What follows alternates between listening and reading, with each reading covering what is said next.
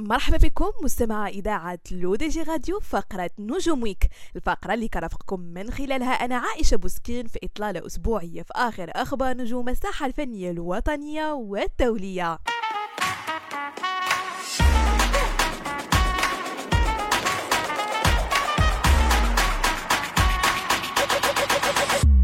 ونبداو مستمعينا مع الفنانة المغربية منال بن شليخة اللي طلعت في la tendance هذا الأسبوع بأغنيتها الجديدة ما خلاو ما قالوا اللي كتبت الكلمات ديالها بالتعاون مع منير معروف والفيديو كليب كان من إخراج فريد مالكي. منال بن شليخة تعمدات من خلال الفيديو كليب أنها تبرز التقاليد والعادات اللي كتميز بهم الأعراس المغربية.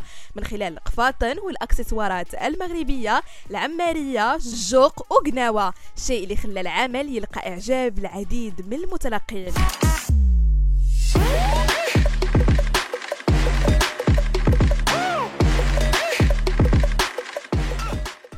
ودائما في المغرب لكن هذه المرة مع المغنية الشابة مروة لود اللي جمعت بالجمهور المغربي في son dernier showcase à Casa بعد غياب طويل لمدة سنتين بسبب جائحة كوفيد 19 Bah franchement ça fait plaisir, hein. ça fait longtemps en plus que je suis pas venue au Maroc et tout, donc euh, franchement après le Covid, tout ça là, ça fait trop plaisir de retrouver euh, les Marocains.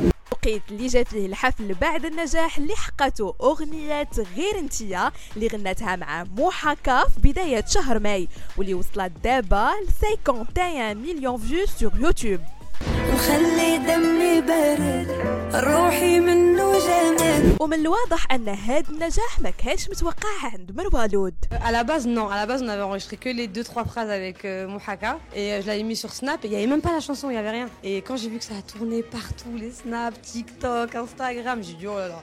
J'ai appelé Mouhaka, j'ai dit il faut que tu viennes là euh, à Barcelone pour qu'on enregistre le titre. وكل هاد العوامل خلت شركة براندرز تصر على إحياء هاد الحفل on a eu l'occasion de la voir, juste, surtout après son, son dernier carton, le titre اللي خرجت الأخر. On s'est dit que c'était le meilleur moment de la faire venir. وقبل مروة قدم المغني الشاب كوزان عرض غنائي مميز لم يقل تفاعلا عن مروة la première partie دازت زويونه الصراحه كانت واحد ال interaction مع ال public اللي زويونه كانوا plein ديال les enfants et tout داكشي اللي عجبني وغناو معايا donc كانت واحد كان واحد ال feeling زوين صراحة اللي شحال هادي ما عشتو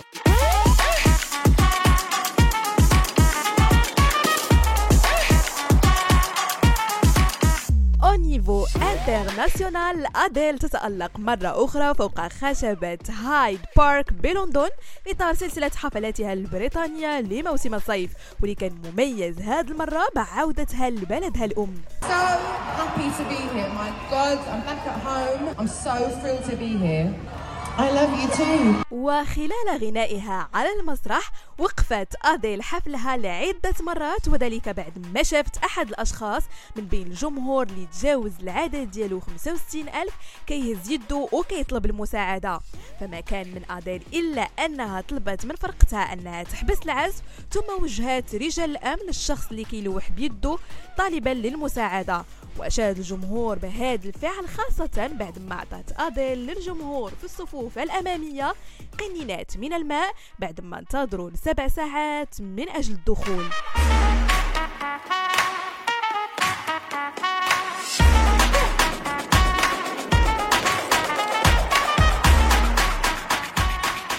ونبقاو مستمعين في الشأن الدولي. ريهانا أصغر مليارديرة عصامية في الولايات المتحدة الأمريكية حسب تصنيف قائمة فوريس السنوية ل 2022 واحتلت ريهانا البالغة من العمر 34 عام المرتبة الواحد والعشرين في القائمة حيث بلغت صافي ثروتها 1.4 مليار دولار كما أنها المليارديرة الوحيدة التي يقل عمرها عن 40 عاما في القائمة على الرغم من أن ريهانا تشتهر في المقام الأول بجانبها الموسيقي إلا أن معظم أموالها تأتي من علاماتها التجارية Fenty Beauty Fenty Skin و Savage X Fenty تمتلك ريهانا 50% من شركة Fenty Beauty والتي ورد أنها جلبت 550 مليون دولار في عام 2020 كما أنها تمتلك حصة 30% في علامتها التجارية Savage X Fenty للملابس الداخلية.